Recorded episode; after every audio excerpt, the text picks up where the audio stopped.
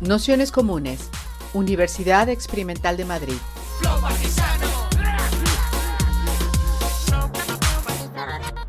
Toda la información en nuestro canal de Telegram Nociones Comunes o en nuestra web traficantes.net barra formación. Bueno, pues vamos a empezar que ya vamos con cuatro minutos de retraso.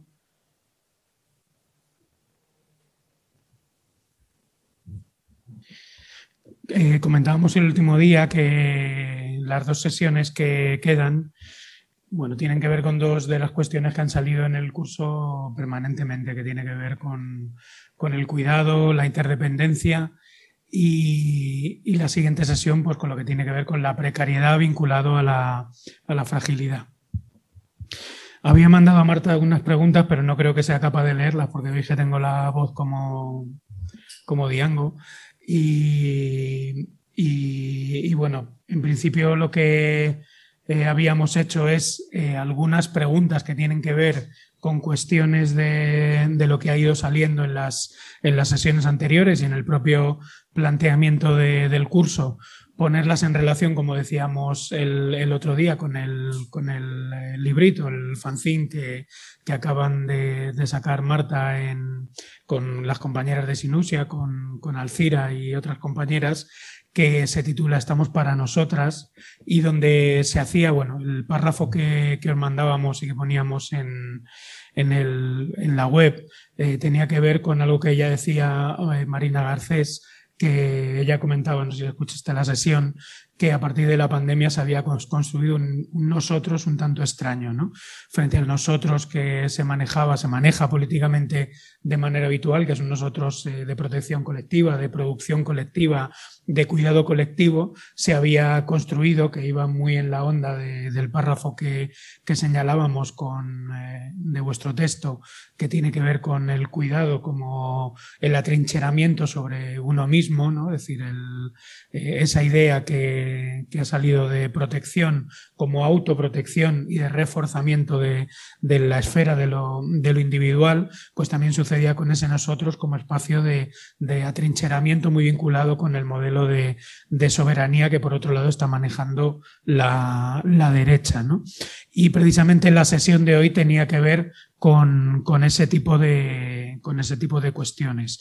Eh, le habíamos eh, enviado a Marta, pues bueno, tres eh, bloques bastante sencillos con algunas preguntas que tenía que ver el primer bloque con la idea de cuidados. Leo solo las preguntas con esa idea de de los cuidados un poco expandidos. ¿no? Parece que a día de hoy eh, el Ayuntamiento de Madrid hace unos años tenía ese lema del Cuida Madrid, donde de repente cuidar era cualquier cosa, ¿no? sacar a pasear a tu perro, recoger la caca, echar la colilla en, la papelera y de repente la idea y el, concepto de cuidados eh, pues quedaba un poco reventado, ¿no? Es decir, ya no se sabía muy bien a qué, a qué atendía, el cuidado lo hacía la policía, la vecina, eh, la denuncia de relaciones incívicas y la primera pregunta tenía que ver en ese sentido, ¿no? decir, si es importante acotar el término de cuidados eh, y ceñirlo, devolverlo, eh, situarlo a partir solo de la, de la, crítica feminista que al fin y al cabo es de donde en gran medida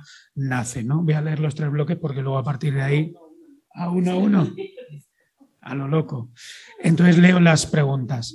La primera pregunta era qué significa para ti una idea fuerte de los cuidados, en el sentido del párrafo.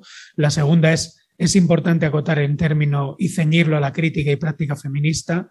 Y el tercero era qué significa la declinación individualista de la, de la idea de cuidados.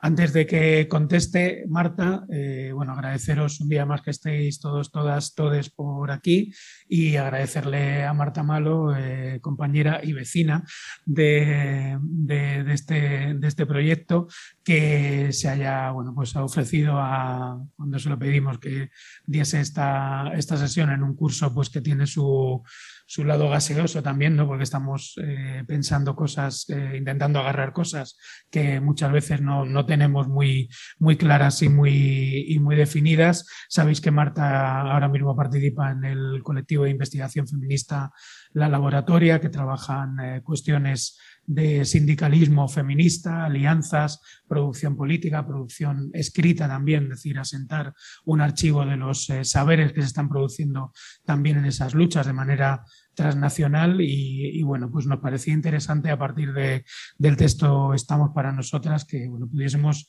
eh, enfocar la sesión desde ese lado y bueno, pues eh, te, dejo con las, con las primeras preguntas. Poco a poco porque ya estas y también porque me gustaría, eh, de algún modo yo vengo a traeros mis obsesiones, eh, que las estoy llevando últimamente de manera insistente. De hecho, ahí está Olaya, que ya me las ha oído y dicho, pero vete que te vas a aburrir. Te voy a contar lo mismo. Eh, y entonces, más que tirarlo todo el tirón, me gustaría como ir a trozos y que podamos ir, bueno, que me digáis cómo suena, si tiene sentido. porque efectivamente la palabra cuidados ha empezado a estar omnipresente Em, y de manera muy un poco incómoda ¿no? para las que la proponíamos como recambio de la palabra reproducción. Como sabéis, en los años 70 las feministas hablaban de, eh, hacían una crítica de cómo estaba la reproducción y proponían cambios concretos con respecto a eso. Eh, más o menos en los 90 algunas empezamos a utilizar el término cuidados y hoy cuidados está en todas partes. Es una alegría eh, que se abandone la palabra reproducción desde mi punto de vista por lo que tiene de, eh, porque de alguna manera cancela todo el elemento creativo que hay cuando cuidas, toda la parte de creación de mundo y sentido que hay en los textos de cuidado. Pero es una mala noticia porque eh, con este desplazamiento a cuidados, que es una palabra del lenguaje común, de pronto se empiezan a meter ahí cualquier cosa, lo que decía Panzer, ¿no? Cuida, Cuidar es, vamos a cuidarnos. Es como ser más amables unos con otros, a veces tiene que ver con la policía, a veces tiene que ver con el Estado-Nación, ¿no? Se convierte en algo que no se sabe y que puede aparecer, de hecho, cargado de muchos elementos reaccionarios. Eh, hace una década y media más o menos, en este barrio, empezamos a hacer unos talleres sobre la crisis de los cuidados y entonces convocábamos a un montón de vecinos, hacíamos mapas, cómo está el cuidado, y de pronto encontramos como un grupo con el que aparentemente teníamos mucha afinidad, que cuando escarbamos un poco pertenecían a la iglesia más rancia y reaccionaria, que tenía, llevaba en el barrio un dispositivo para mujeres migrantes donde básicamente se dedicaban a moralizarlas. Entonces pensamos, uy, ¿no? Que hay en esta palabra, eso que ya se intuía ahí de, mm, igual no estamos hilando fino, ¿no? Con el discurso, hoy aparece mucho más evidente.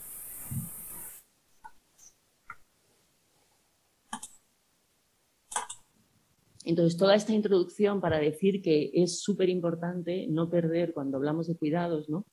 en un momento justamente que los cuidados están en crisis, ¿no? que sentimos que faltan, que sentimos una desintegración social, que sentimos un desmembramiento, cuando decimos poner los cuidados en el centro, no olvidar la dimensión histórica de esos cuidados.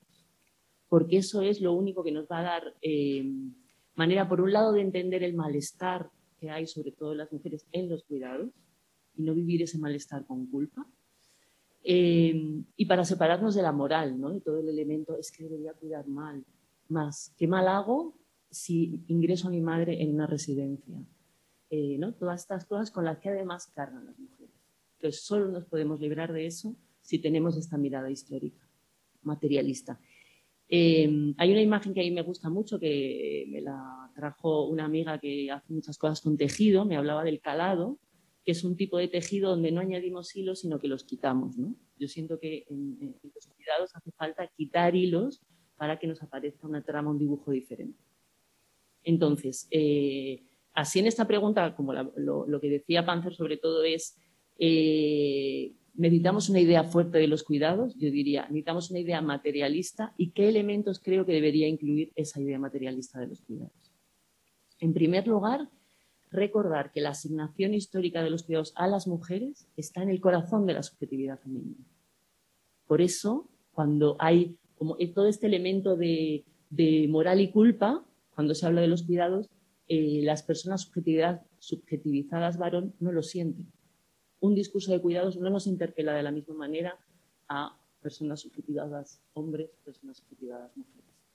Pongo este acento en, o sea, no es cuestión biológica, sino el proceso de subjetivación.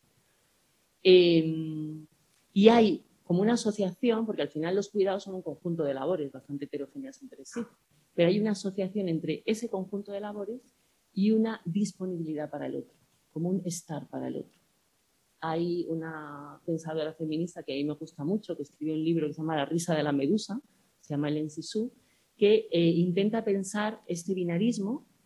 Ella aclara todo el tiempo, no me refiero, no es algo biológico, es una subjetivación, es un binarismo producido, son dos polos de un extremo, no, hablo de hombres y mujeres, sino de subjetivación femenina, subjetivación masculina, pero eh, el, proceso de subjetivación masculina pasa por un estar para sí, por una identidad, una subjetividad que tiene una membrana fuerte en el exterior y que está a la defensiva con respecto al otro ella escribe en un momento es un yo en armas.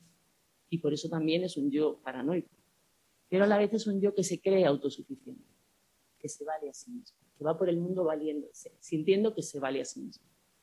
Y luego tenemos el otro polo, que sería el de la subjetivación femenina, que es al revés, es la disponibilidad al otro, la apertura, como una especie de porosidad a lo que el otro siente, necesita, padece, lo que vive, lo que desea. Yo estoy ahí para eh, la relación entre estos dos polos, que sería parte del problema, es por un lado opuesta, ¿no? A es no B. Complementaria, A es para B. Y subordinada, A está por debajo de B. Porque el yo para sí se sostiene sobre el yo para el otro. Se sostiene, pero niega, hace como que se ha olvidado. Ah, que a mí me parió alguien ah, que yo para estar aquí alguien me tuvo que educar, alimentar durante un montón de años, ah, que yo cuando me enfermo hay alguien, no, lo olvido, yo estoy para mí, ¿no? Em, uy. Entonces, ¿no? Es subordinado y este es a costa del otro, ¿no? Lo masculino es a costa y sustrayendo las energías de lo femenino. Pero además, el otro elemento, digamos, eh, negativo de, esta, de este binarismo es que cuando esa disponibilidad para el otro, esa porosidad, no está en función del yo en armas masculino, entonces se estigmatiza. ¿no? Ahí el inciso dice la figura de la medusa, el desborde, ¿no? ese estar para el otro que deviene muchas, ¿no? en la lesbiana, en la bruja o en la propia medusa y entonces es peligrosa. Entonces, eh, digamos que lo femenino es subordinado, pero también peligroso, porque contiene un desborde que al yo en armas le da miedo. Todo esto que tiene un aspecto bastante filosófico, en realidad está inscrito en las tareas de cuidado, en cómo se vive. Está inscrito ¿no? en la, típica eh, discusión en una pareja heterosexual ¿no? sobre, claro, es que de yo friego los platos, Sí, pero no estás atento a todo lo que sucede en la casa, no estás atento a la ecología compleja que hace que esto se sostenga, ¿no? No estás en este yo para los demás. Entonces, este sería un elemento, sin, pensar esto, este binarismo, eh, no podemos hablar de poner los cuidados en el centro, porque acaba siendo un mandato moral sobre las mujeres. Nos interpela a nosotras de otra manera. Pero luego, además, siguiendo esta perspectiva materialista y más desde el punto de vista de las labores de cuidado, eh, añadiría que en realidad los cuidados no preexisten a su organización social. O sea, que eso que llamamos cuidados es inseparable de algo que Silvia Federici y otras feministas de la, del, podríamos llamar, del pensamiento autónomo, ¿no? que vienen del pensamiento autónomo italiano, obrerista, eh, dicen, en la revolución industrial suceden una serie de procesos, pero uno de, uno de ellos fundamental es el encierro de las tareas de cuidados que antes se hacían en tramas comunitarias, feminizadas pero tramas comunitarias, el encierro de esas tareas en el hogar. El hogar, aunque digamos, eh, tengamos estas imágenes desde que somos chiquititas, ¿no? Nos enseñan a la, en la caverna, ¿no? En la prehistoria y está la, prehistórica barriendo, ¿no? Y viene el, prehistórico de, de, cazar. Eso no fue así, ¿no? Lo sabemos. Eh, pero ese imaginario nos habita, ¿no? Como eso, no. eh, estas autoras han hecho investigación y demuestran que en realidad eso aparece con la revolución industrial, aparece con el capitalismo, ese encierro de un conjunto de tareas que son, si las pensamos, son muy, muy heterogéneas. ¿no? Psicología, educación, higiene, limpieza, economía. Su especificidad es que suceden en el hogar de manera separada. Entonces, esta operación de encierro en el hogar de las tareas de cuidados, que las hace aparecer como tales, porque si no, no podríamos llamarlas de cuidados, eh, a la vez va aparejada, volviendo a lo anterior, este yo autónomo independiente posee el hogar y posee a hijos y mujer que están en el hogar sosteniendo. Entonces, el encierro es también convertirse en propiedad del individuo propietario, posesivo, capaz de trabajo. Además, estas tareas, la otra cosa que les pasa es que quedan devaluadas económicamente. Y esto es otra, otro de los elementos que aparece de manera constante aún en el presente. Eh, en una sociedad totalmente monetarizada, donde para subsistir hace falta dinero, es la son el único conjunto de tareas que se realizan, que requieren saberes, esfuerzo, dedicación y compromiso continuado en el tiempo y que no están remuneradas. ¿Qué genera eso? Por supuesto, pobreza y dependencia. Por entonces, ¿de qué vive la persona que hace esas tareas? Cuando se habla de la eh, pobreza femenina, de lo que estamos hablando es de pobreza de la persona que cuida. Si cuida a un varón le va a pasar igual. Porque ¿quién le sostiene? ¿no? Todo ese o cuántas jornadas, ¿no? La doble jornada que tanto ha tematizado el feminismo. Tercer proceso que introduce la revolución industrial cuando encierra los cuidados en el hogar, de evaluación simbólica. Haces, pero es como si no hubieras hecho nada. Esta es una experiencia constante de las personas que cuidan en el hogar. He estado todo el día aquí, ¿qué he hecho? ¿Cómo numero todo lo que he hecho? Un sinfín de tareas que no tienen nombre ni manera de cuantificación. Y que además son tuteladas todo el tiempo. Cuanto menor el poder adquisitivo, mayor es el tutelaje. Todos los psicólogos, pedagogos que vienen a intervenir a ver si esa persona, esa madre, está criando bien a los hijos, está alimentándoles bien. Hay que decir desde fuera, porque no sabe lo suficiente. Entonces es una tarea muy específica que requiere mucho esfuerzo, mucho saber, pero que todo el tiempo se le niega que requiere ese esfuerzo y que tenga saberes. Y todo esto al final forma parte de eh, lo que yo llamaría, ahora que se usa también tanto la palabra borrado, el borrado de los cuidados. El, sistema capitalista colonial todo el tiempo vive en un hacer como sí, ¿no? Hacer como si no necesitara la colonización para sostenerse, pero también hacer como si los cuidados no estuvieran ahí. Y por lo tanto nunca reconocernos, no se reconoce en el PIB, no se reconoce en el cálculo económico, o de manera más concreta a una mujer que lleva toda la vida trabajando, no se le reconoce que merece una pensión, porque ha sido un trabajo que no ha contado. Como dice el feminismo argentino, las cotizaciones que nos falta las tiene el patriarcado. Toda esta estructura que se presenta como natural, ¿no? con estas imágenes de la cavernícola barriendo la caverna, eh, en realidad para sostenerse requiere de una violencia constante todo el tiempo, y más hoy que esta estructura, ahora iremos a eso, esa estructura está un poco en crisis, se idealiza y se olvida toda la violencia que sucede ahí. La violencia machista doméstica, la que sucede en el hogar, claramente está en función de volver a colocar a la mujer ahí para que haga las tareas como debe hacerlas. Pero también cuando el hogar se desborda por los muchos motivos por los que se puede desbordar un hogar, en vez de interrogar qué pasa en esa estructura que no puede sostener la vejez, que no puede sostener el sufrimiento psíquico, que no puede sostener eh, a veces la infancia tampoco, es, vale, no funciona, otra institución de encierro más violenta. Obvio, la residencia de mayores, etcétera, etcétera. La violencia de uno y la violencia del otro son, van a la par.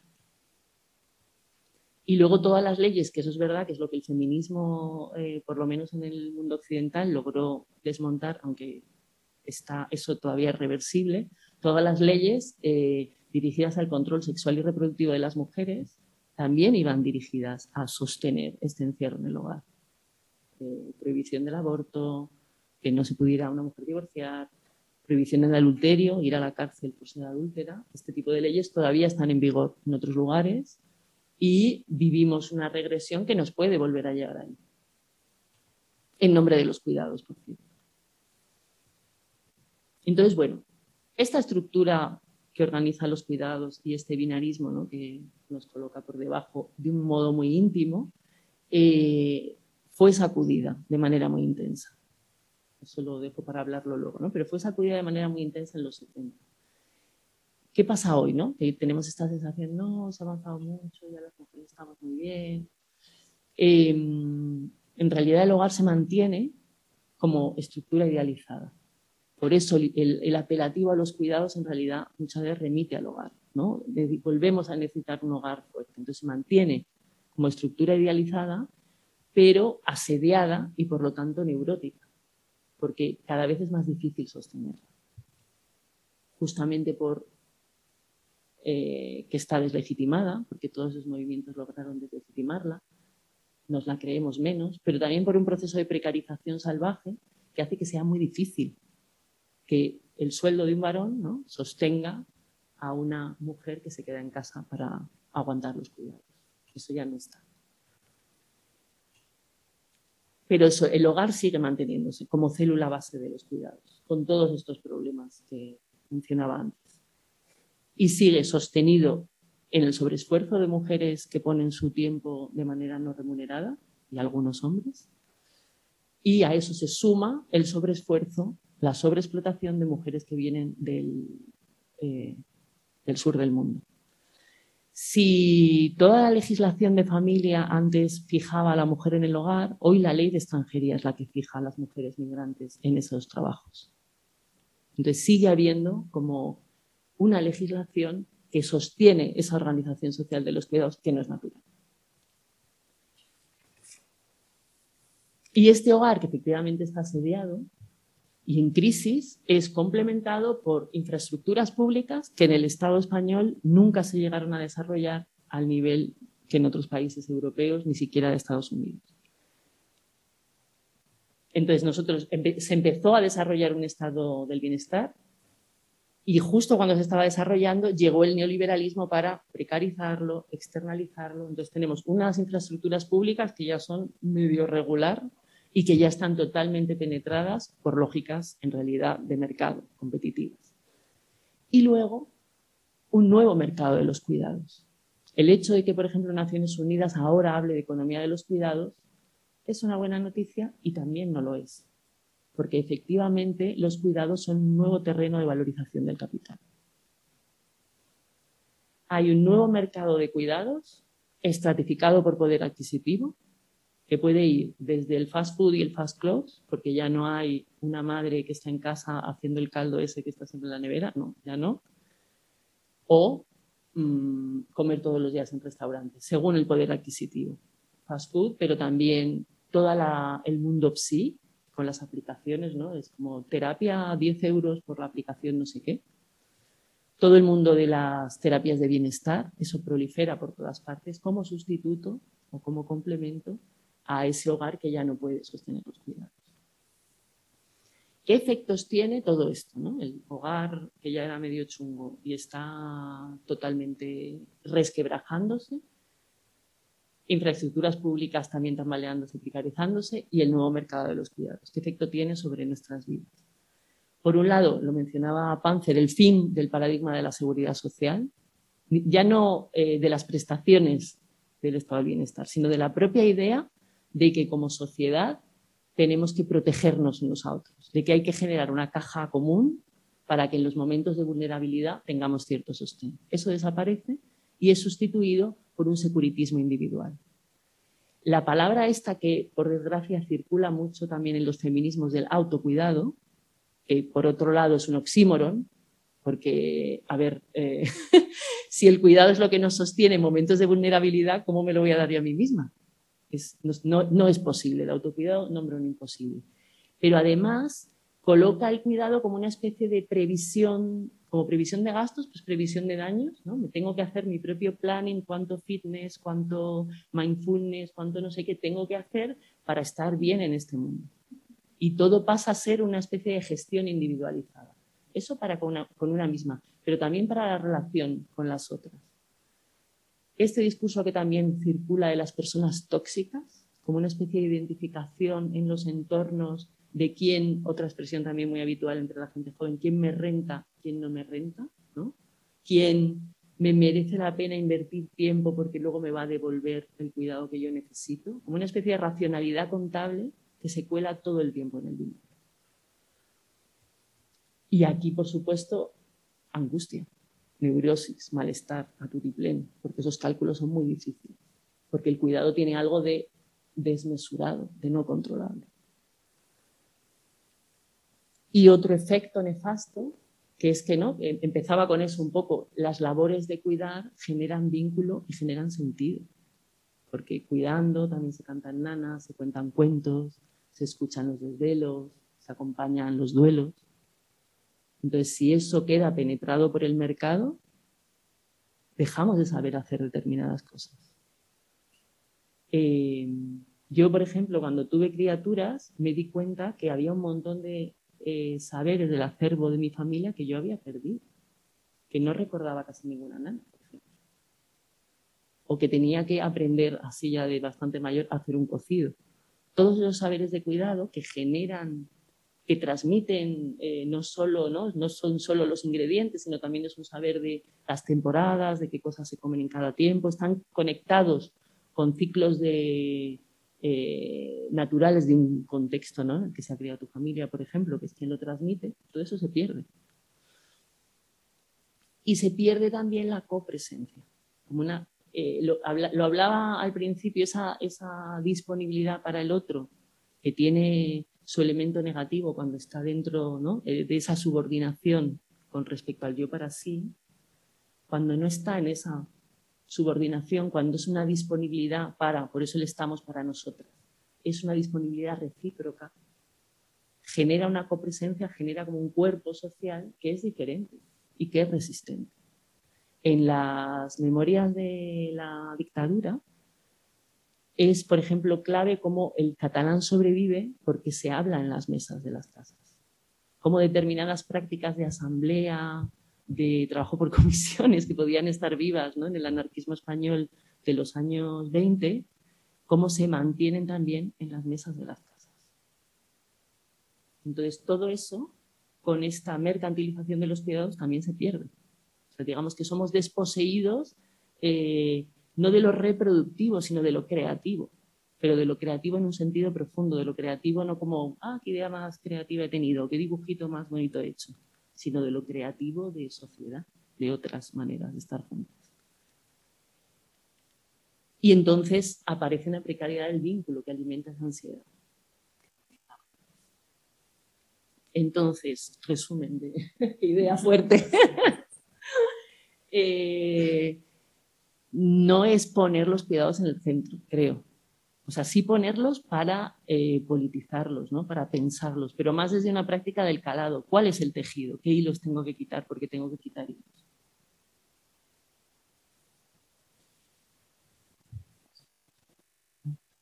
O si hay ¿Queréis intervenir? ahora. Como cosas que susciten.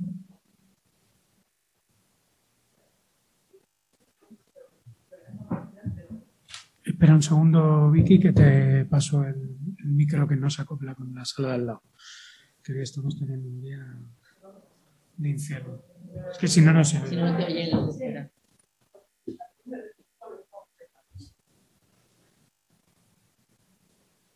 A mí me pasa para ahora de esta puerta. O sea, no podemos en el centro. O sea, me de tirar. A ver, sí, sí. Sí ponerlos en el centro, porque, que es a lo que quería ir luego, está la ola conservadora ahí y, lo, coge por ahí. Habla, habla de naturaleza, habla de vida. Claro que vida. Pero parte, digamos que parte, o sea que ahí hay un malestar muy profundo que nos jugamos mucho en cómo se defina. Entonces, por supuesto, ¿no? Poner los cuidados en el centro, o sea, es, es más como una provocación, porque sé dónde estoy, ¿no? Para de pensemos más allá. No es en ningún caso echar por tierra ese trabajo que es valiosísimo. Pero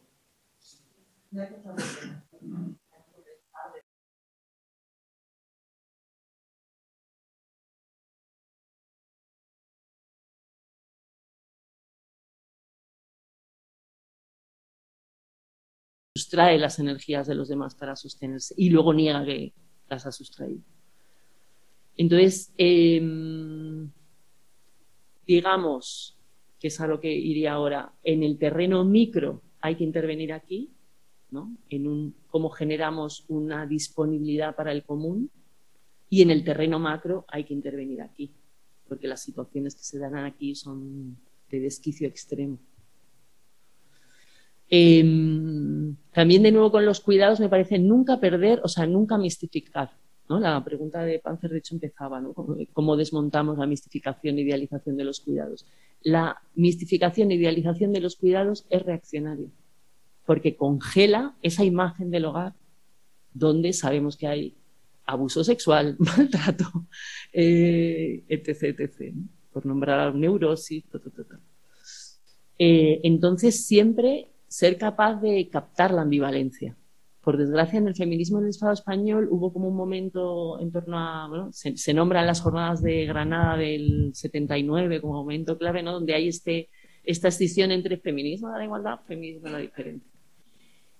Otros feminismos de los mismos años fueron capaces de enunciar el problema en términos de ambivalencia. Hay un cartel de Lota Feminista, que es un grupo eh, autónomo italiano, que saca un cartel en el 75 que pone los cuidados sostienen el mundo pero asfixian la vida de las mujeres. Las dos cosas son verdad y una cosa no resta ni contradice la otra, suceden a la vez.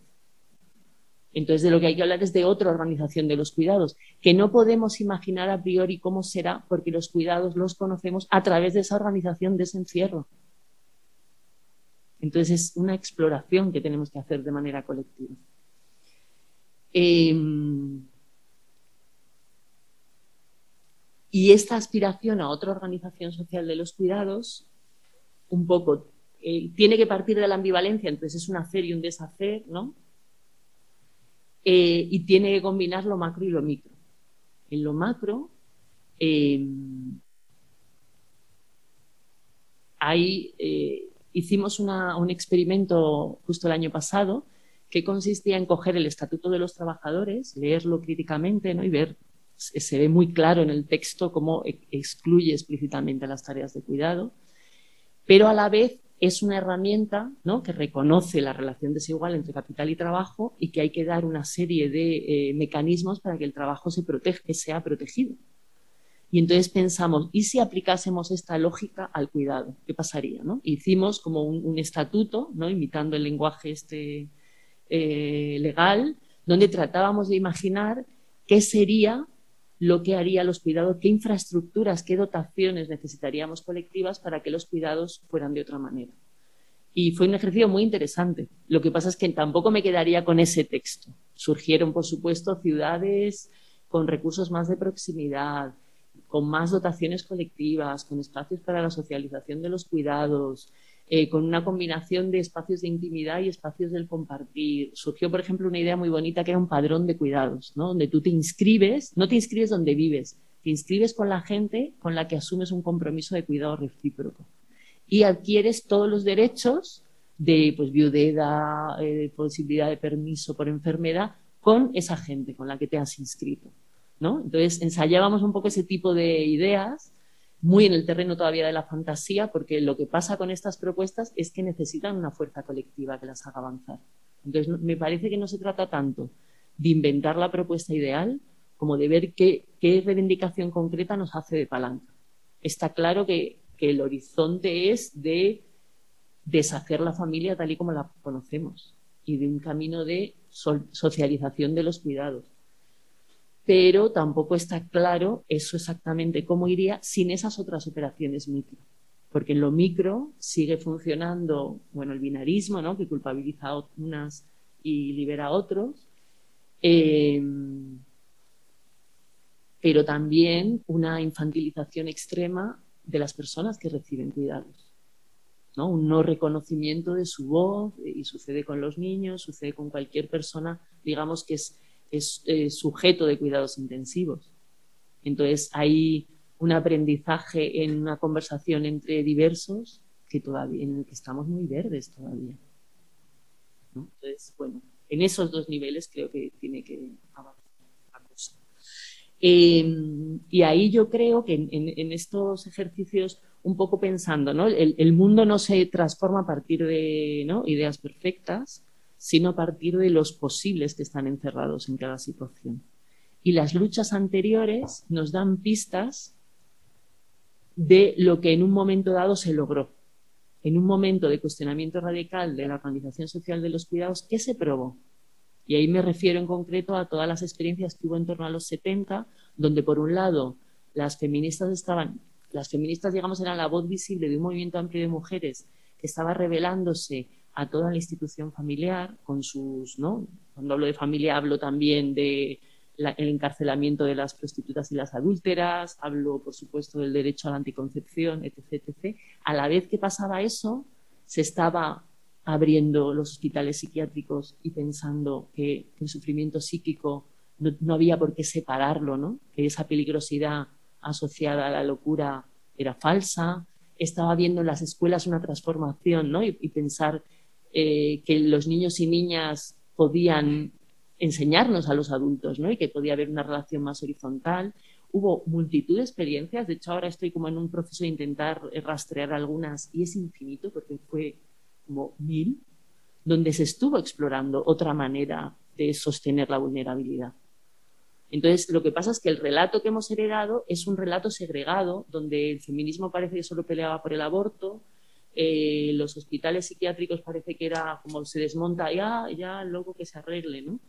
Eh, y es, o las comunas, uh, ahí probaron el amor libre y les fue fatal, todos los niños traumatizados, ¿no? Como estos tópicos que nos han llegado. Entonces, yo creo que de hecho una como activar una memoria viva, ¿no? Una conversación viva con qué pasó realmente entonces, hasta dónde llegaron esas experiencias, con qué límites toparon nos puede dar cuenta de qué cosas podríamos probar hoy, a pesar de que el contexto, por supuesto, ha cambiado. Porque el otro elemento importante es que el contexto actual, en gran parte, es una contrarrevolución de lo que pasó entonces.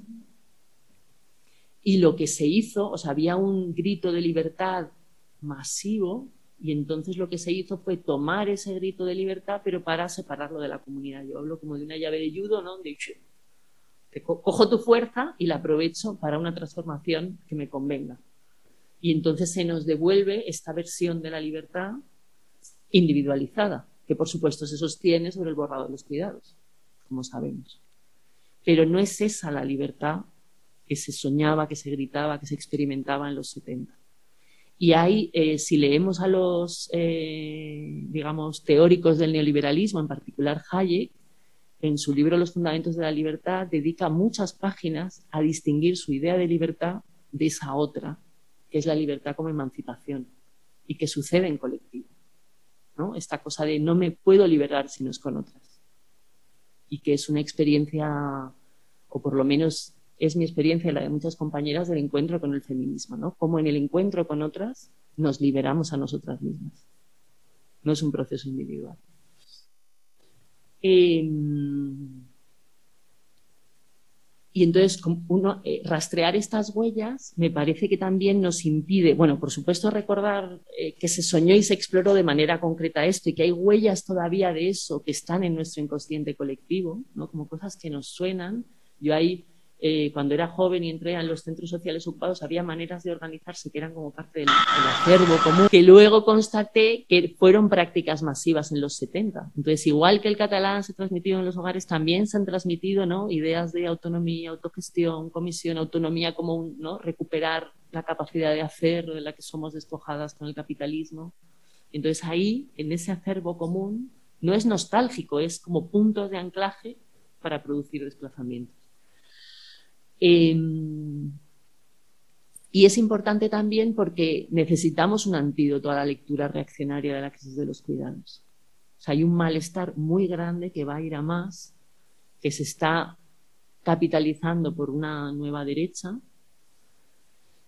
eh, que funciona de manera muy buena con el neoliberalismo, porque el neoliberalismo nunca ataca a la familia.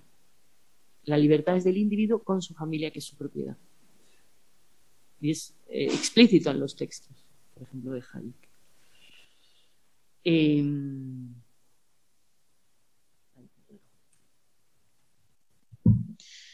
pues si queréis pasamos al, último, al último bloque. Que, que, bueno, decía, otro gran elemento de los cuidados, donde también tienen protagonismo aplastante las mujeres, es el de la externalización de los cuidados. En esencia, mujeres, familias que por su nivel de renta pueden contratar estos servicios que podemos definir como servicios domésticos y de cuidados. Ahí se engloban distintos eh, trabajos que recorren, bueno, pues un poco también todo el trabajo que está haciendo la laboratoria y decíamos en el centro de una explotación donde el sujeto son las mujeres, muchas de ellas mujeres y todas ellas con bajos ingresos. En los últimos años de proyectos, la laboratoria habéis trabajado sobre la idea del sindicalismo feminista. ¿Qué aporta en estos momentos ese sindicalismo feminista? ¿Cómo construir desde esas luchas?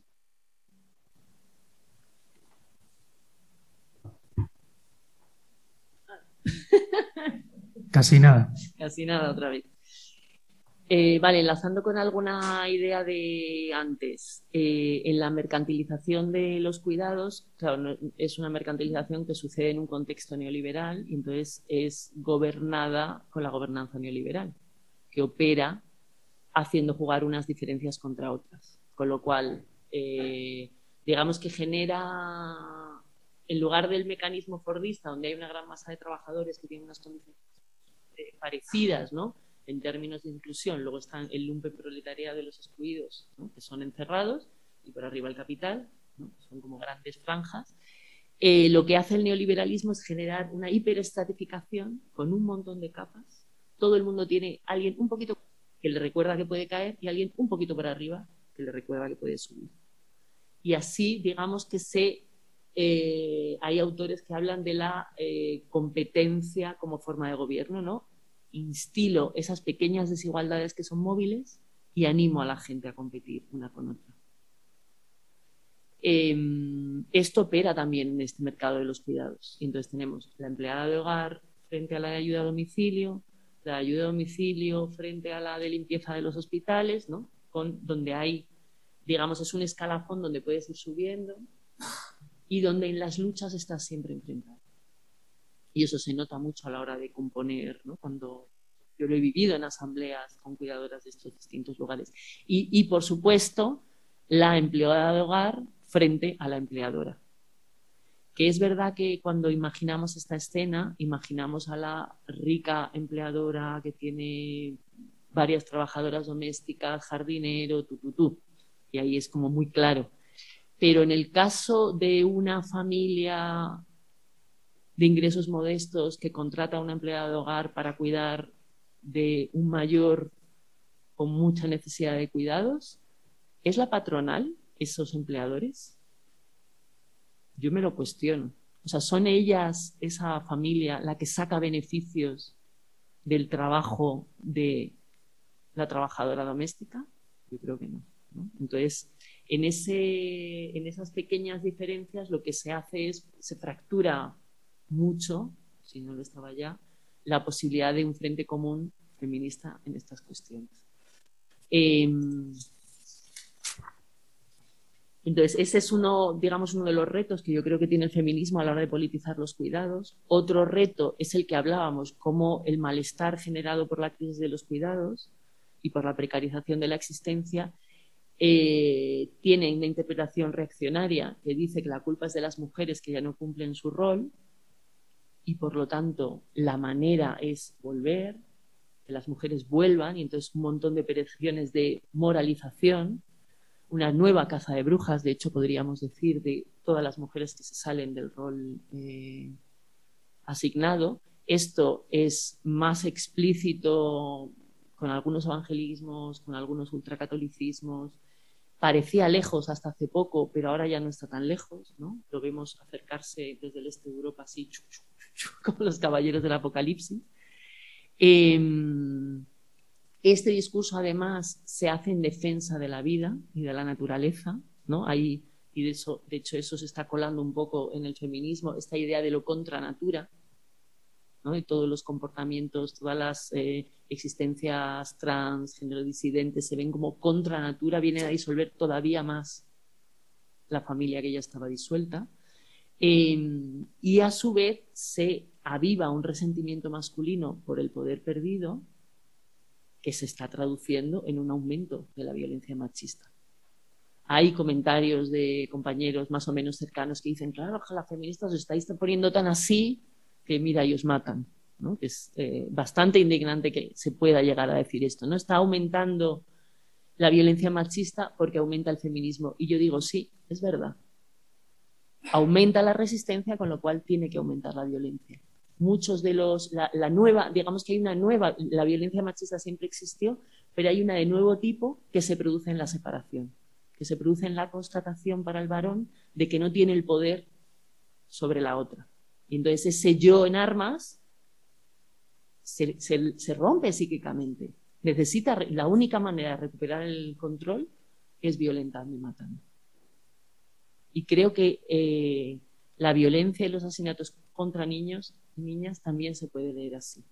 No es vicario para hacer daño de manera indirecta, es que son míos y no se me pueden escapar.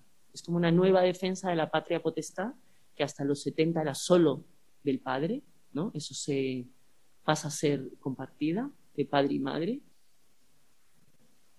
Y en la crisis de la familia hay una desestabilización de la figura paterna. ¿En qué consiste hoy ser padre? Hay una crisis ahí. Y en esa crisis aparece este, estas formas de violencia extrema. Frente a esto, eh, en una óptica materialista, no se trata de inventar de la nada, se trata de partir de los posibles que ya están en la situación. De ese feminismo que convocó una huelga de cuidados ¿no? y que de algún modo invitaba a estar para nosotras, no una cosa individualizada ¿no? de incorporamos como mujeres el estar para sí, el yo en armas de la subjetivación masculina, no.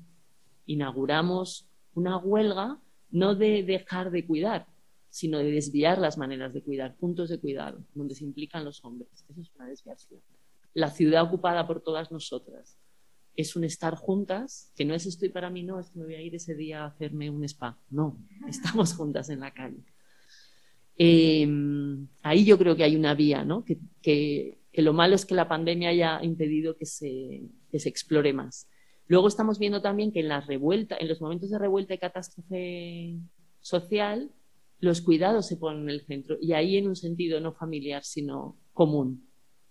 La acampada, eh, en, los, en las insurrecciones de Ecuador, en el levantamiento del 2019, de octubre de 2019, contaban las compañeras de allí cómo el, albergue y toda la cadena de comida que llegaba a los albergues de todas las personas, los pueblos indígenas desplazados a Quito, era, era el centro de la revuelta.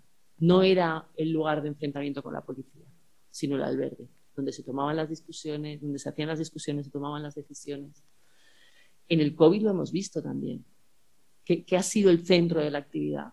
Las redes de apoyo, los grupos de reparto de cestas, de alimento, ollas, eso ha sido el centro. Eso es lo, único que resistió al encierro en el tiempo de confinamiento y que permitió un poco no soltar las redes de apoyo mutuo que existen.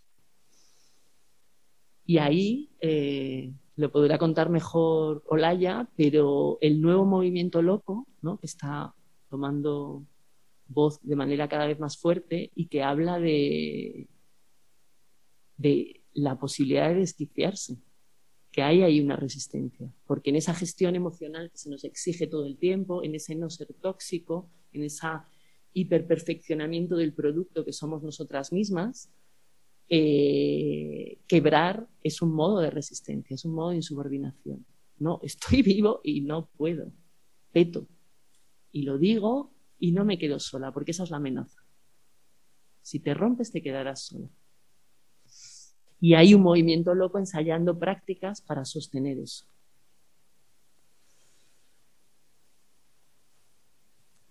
También quería decir eh, que en esa ambivalencia de los cuidados, por más que eh, los cuidados en su organización social hayan eh, ahogado la vida de las mujeres y de cualquiera que se implique en los cuidados también de los hombres, hay un elemento, yo creo, de antagonismo profundo en los cuidados porque nos ponen en contacto con la vulnerabilidad insoslayable del ser humano. Y no la puedes no ver. Nos ponen en contacto con el no control, con lo que sucede en el cuerpo al cuerpo, excede el lenguaje. Y entonces ahí hay un punto de base para cualquier resistencia, ¿no? de poder ser colectivo.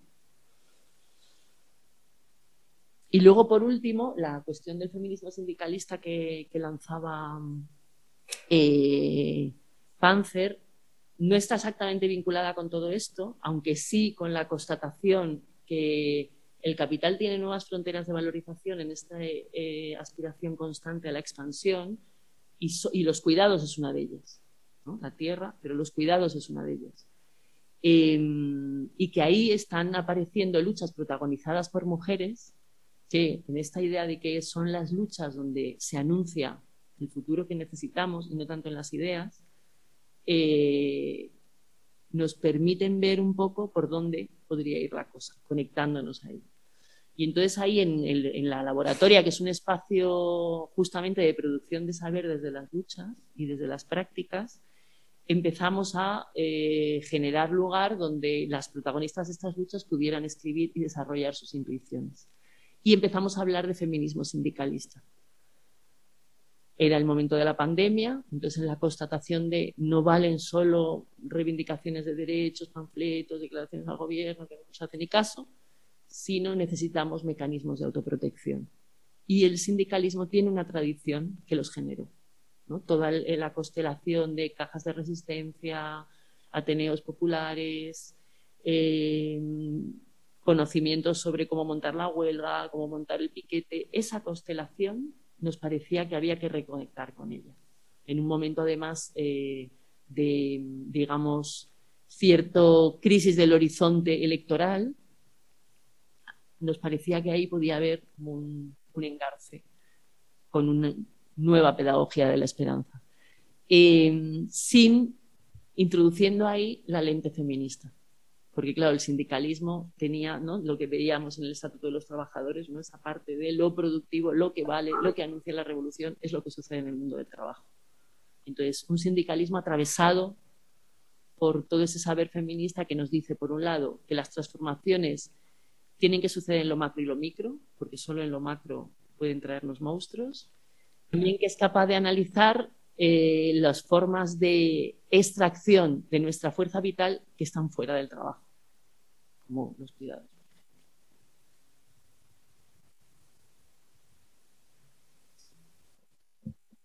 Muy bien, pues con esto, si os parece, comenzaríamos el debate. No sé si la gente desde, desde casa, alguien quiere comentar alguna, alguna cosa. Eh, son las nueve menos ocho, o sea, todavía nos quedaría un, un ratito. Eh, sobre todo lo digo porque como desde casa se ha escuchado un poco peor, al final se ha escuchado pero eh, más bajito, eh, bueno, pues es posible que hayan podido quedar más dudas que, aquí en la, en la sala. Así que abrimos turno para quienes estáis por casa, que espero que nos estén escuchando más o menos razonablemente. Si queréis, se puede pedir la palabra o decirlo por el chat. Si no hay nada, podemos abrir aquí el consultorio otro, otro momento por si alguien, alguien quiere, quiere añadir alguna cosa. El lunes ya hemos quedado para hacer prueba de sonido, a ver si lo arreglamos. Vente por aquí si no te Bueno, a mí me va como a mil por hora ahora mismo el cerebro, que hace un mogollón de información, pero me gusta un montón. Y gracias realmente por las metáforas también que has traído, que me parece que son muy importantes como para recolocar un poco cómo pensamos sobre estos temas, que a veces como que están muy cuadriculados y la verdad que lo agradezco un montón. Y mm, bueno, como que mi pregunta, duda, no sé cosa, tiene que ver con esta idea de la ambivalencia.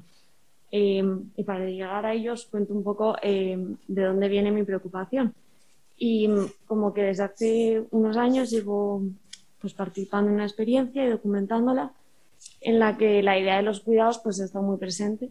Y pues como que he ido viendo cómo había una especie de desplazamiento con esta pregunta que tú has eh, comentando sobre si es importante o no acotar el término, pues yo he visto como que ha habido un desplazamiento en cómo empezamos a hablar desde los espacios asamblearios sobre los cuidados y cómo cuestiones que siempre han estado presentes, como son las relaciones de poder o el abuso de poder, se empiezan a leer desde la óptica de los cuidados o la falta de cuidados. Y esto me ha parecido como algo bastante mm, como interesante en el sentido de que de pronto cosas que siempre han estado ahí, o sea, no es nada nuevo, pero las empezamos como a remarcar desde esta óptica y creo que al menos en la experiencia hasta que estoy em, participando, pues me parece que, que, sí que da lugar a una especie de empezar a, repensar otras formas de organización social de los cuidados que me parece muy interesante. Por ejemplo, ¿por qué empezamos a entender la horizontalidad como una forma de cuidado a la asamblea? ¿no?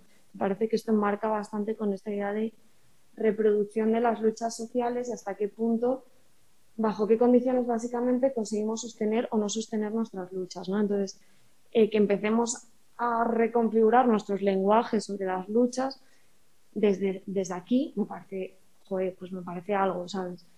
Y, pero aquí viene la ambivalencia, que es que también veo como que en los espacios de militancia política, esto lo hemos comentado la semana pasada sobre el tema de las amistades, pero también sobre el tema de los vínculos pseudofamiliares que vamos creando. ¿no? Entonces, como de pronto eh, hablamos de nuestras asambleas como espacios que son nuestra familia, como nuestras familias elegidas. ¿no? Entonces, yo aquí veo esta ambivalencia de cómo estamos adoptando estos lenguajes de los cuidados, pero a la vez también está tensionando con esta idea de, de lo familiar, que evidentemente no son modelos familiares de la mmm, familia tradicional, ¿no? Pero, joder, pues me entra esta duda de hasta qué punto hay esta, esta tensión todavía de, de querer pensar los cuidados mmm, no comandados desde, desde el Estado, desde la familia, eh, desde el mercado, eh, pero a la vez volvemos, hay algo que nos atrapa en, en esta... Eso. Entonces simplemente lo quería comentar, a ver si, si en vuestros espacios también lo veis, si, algo que por esto, porque me, me dio como la, la curiosidad. Muchas gracias. entró al hilo.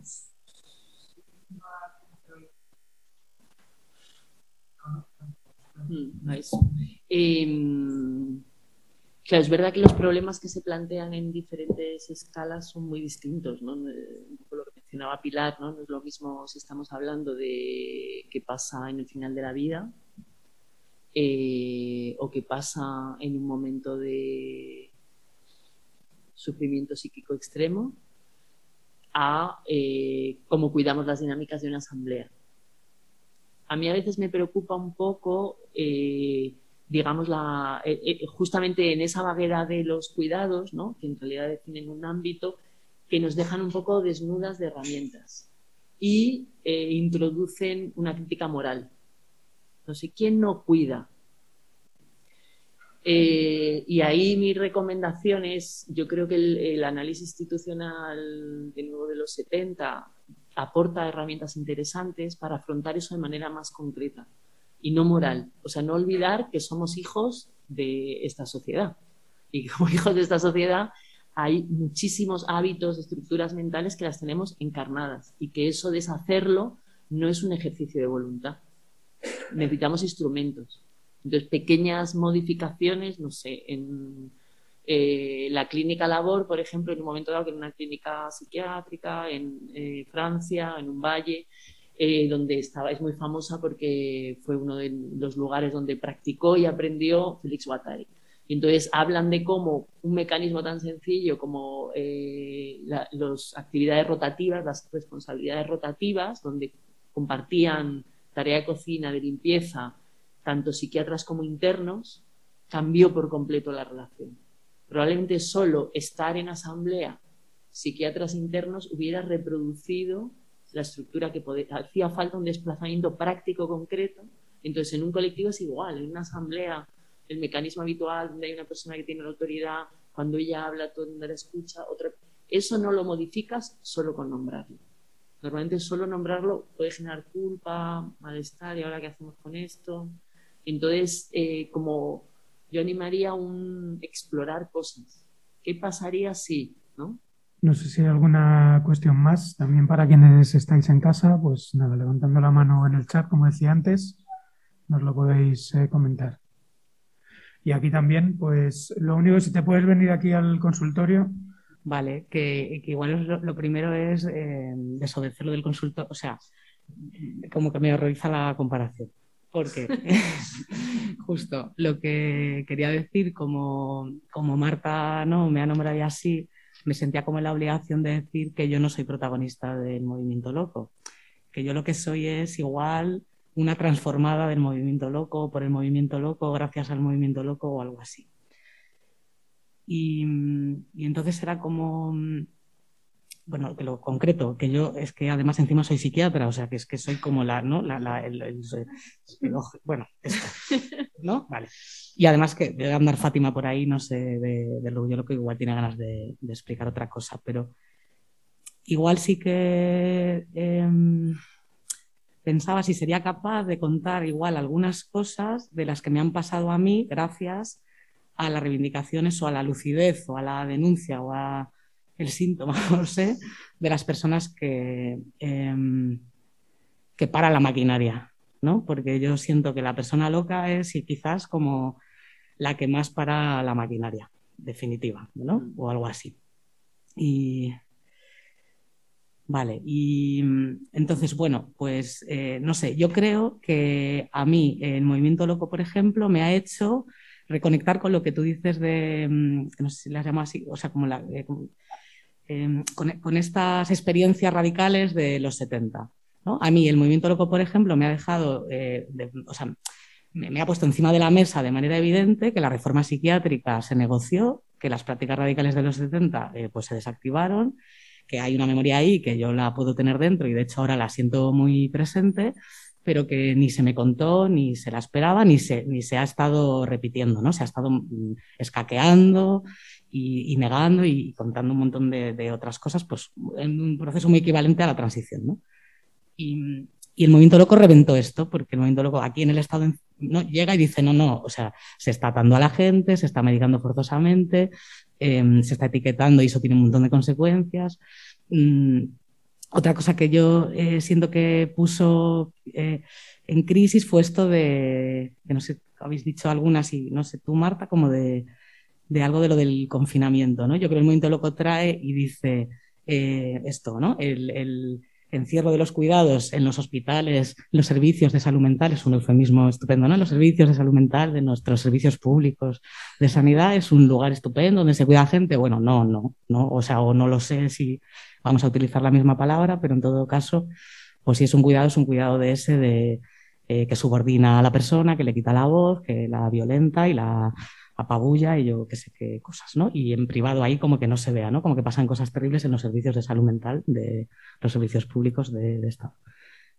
Y, otra cosa que igual, sí, creo que sí, me dan ganas de decir es que el movimiento loco, una cosa que reivindica es que se acaben los ingresos involuntarios, la medicación forzosa, o sea, todo, todo eso coercitivo, ¿no? Que se llama todas esas medidas que, la que se hacen encima de una persona, quiera o no, cuando está en un momento eh, jodido, ¿no? Y entonces en, la literalidad de tomar sus reivindicaciones, así como, igual lo cuento como fuga, porque yo he, encontrado en mí que la literalidad es una cosa increíble. O sea, ¿no? O sea, de verdad, ¿eh? Que como que tú coges algo, una cosa, y la haces literal y flipas lo que pasa. Entonces, ¿yo qué hice? Bueno, yo, un grupo de personas, nos tomamos literal esto. Y entonces, en un, en un proyecto en el que nos agrupamos, en un momento dado que, bueno, total, que me, voy a enrollar, que mm, decidimos hacer esto literal, ¿no? No íbamos a ingresar a nadie involuntariamente, no íbamos a medicar a nadie forzosamente y ya está, bueno, así un poco, y no íbamos a diagnosticar. Vale, entonces, cuando, para, para bueno, cuando no, para poder hacer esto, esta eh, toma literal de una petición de las personas sobre las que iban a suceder las cosas, Em, empezaron a pasar, ¿no? En, no sé, como en cascada imparable, cantidad de transformaciones propias que, bueno, que nos han llevado a cada una a lugares insospechados, pero una fuerte que a mí me gusta contar es que tuvimos que repartir los sueldos. Y esto luego ha ido a más, o sea, esto ocurrió una primera vez, teníamos que repartir los sueldos porque si no horizontalizábamos la estructura sanitaria, en la que hay horquillas salariales de un montón de, de pasta, pues y vamos a seguir mm, a ver, contribuyendo a la narrativa del último responsable y, el último responsable es alguien que jamás podrá sostener la presión de controla esta situación. ¿Vale? ¿Se entiende? Entonces, había que repartir la responsabilidad y eso nos llevaba, bueno, en nuestra lógica literal, necesariamente a, repartir el dinero que cobrábamos, ¿no? Claro, esto cambió la vida de todas las personas que estábamos allí. Quiero decir que la gente, se pudo mudar a un lugar mejor, a un lugar. Mm, eh, menos guay. O sea, que pasaron muchas cosas en, la vida concreta de nosotras, ¿no?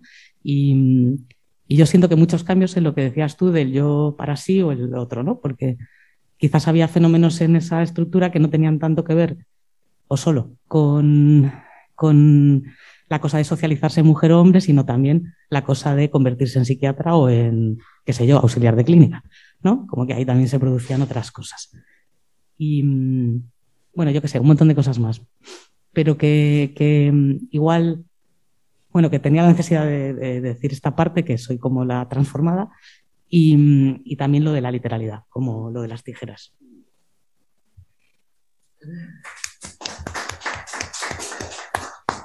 De hecho, en esto de los pequeños desplazamientos y la, no delegación, em, buscando un poco, estoy eh, en una investigación intentando encontrar en, en, esos años 70 los puntos de contacto, ¿no? Como que me parece que lo más interesante sucedió en puntos entre, ¿no? y, por ejemplo, eh, entre el movimiento feminista italiano y la apertura de los hospitales psiquiátricos en Trieste, que es bueno, una conocida Impulso Basaglia, que lleva una ley, etc. Entonces, eh, hubo un momento que desde el movimiento por el salario para el trabajo doméstico, que era un poco, pues hacía todo el desarrollo del sobreesfuerzo de las mujeres en, en la casa y tal, decían, claro, se desmonta por la propaganda contra la ley que se estaba desarrollando, decían, Claro, entonces ya no hay hospital psiquiátrico y entonces, ¿qué? Nosotras somos las que tenemos que hacer esa contención, nosotras las madres, las hijas. Em, y era muy interesante cómo algunas de las mujeres psiquiatras contestaban en el sentido de eh, no es desmontar el hospital sin más, pero sí es hacer visible la aberración que sucede aquí dentro y si esto no es tolerable, lanzar la pregunta entonces qué. O sea, lo que no permitimos, digamos que la apertura del hospital psiquiátrico lo que, lo que interrumpe, también en el sentido de ¿no? pequeñas interrupciones que generan grandes cambios, interrumpe la posibilidad de delegación. El hogar cuando no puede más, ¿no? una madre cuando no puede más, interna a su criatura y se desentiende. Es la que la responsable del control de eso no puede, se desentiende. Ya no mira, prefiere no creer que, bueno, no, estará bien, bueno, es que claro, no se puede hacer otra cosa. Entonces, interrumpir esa delegación es difícil. De hecho, eh, una frase que utiliza una mujer feminista, pero que estuvo muy activa también en ese movimiento de transformación psiquiátrica, eh, decía, es que hay que sostener la difícil libertad en la ciudad. No es fácil estar en una ciudad. Es normal que... Entonces, ¿cómo es la pregunta de cómo se sostiene eso si no queremos someter a una violencia increíble a quien no lo soporta. Eh, ¿Cómo se organiza de manera perfecta? No lo sabemos. De hecho, no todas tendremos experiencias cercanas donde no hemos podido, o donde lo hemos hecho mal, o donde nos lo han hecho mal.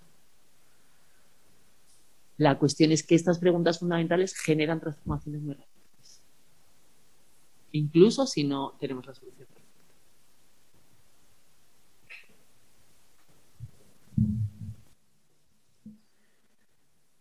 Muy bien, no sé si hay alguna última cosa.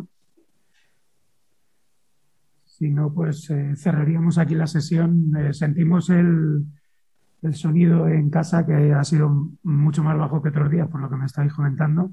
A ver si ahora con la recuperación que me quedaré un rato haciendo, podemos mejorarlo y mandarlo mañana por la mañana. Y nada más, muchas gracias a todos, a todas, a todos. Y muchas gracias, Marta. Yo creo que ha estado súper interesante, que la tarea de alguna pregunta no era, no era nada fácil. Así que nada, un abrazo y nos vemos la semana que viene.